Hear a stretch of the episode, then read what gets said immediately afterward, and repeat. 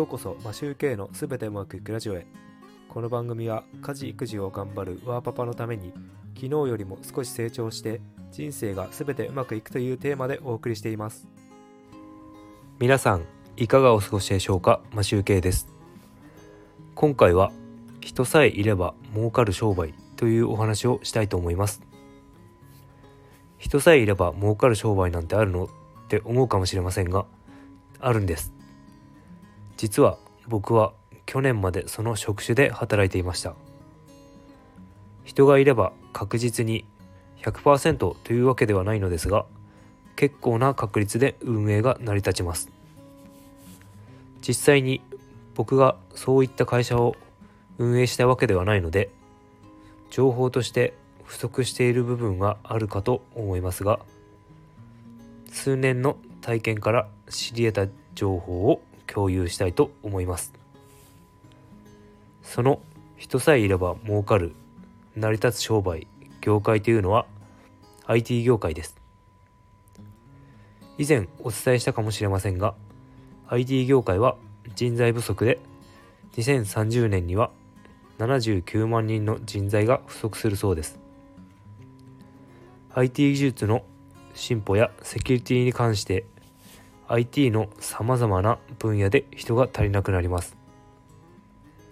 企業としては仕事を受けるために優秀な IT 人材を残しておきたいところですが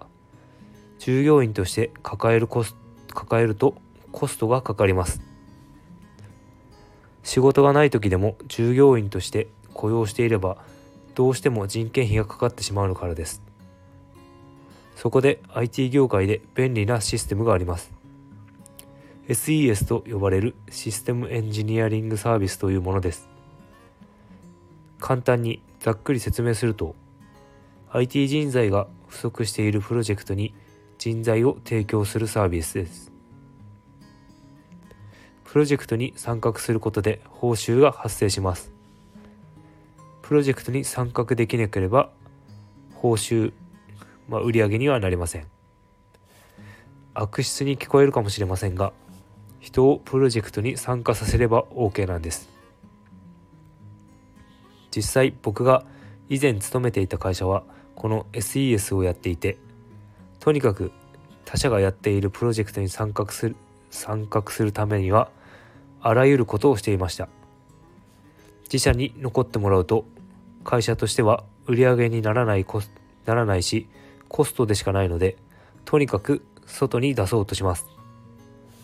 未経験入社1ヶ月にもならない時でも少しできる先輩などと一緒に企業に派遣させるということもザラです。こういった会社が結構あるそうで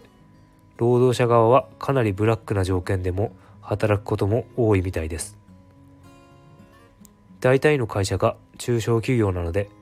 下請けの下請けの下請けの下請けなど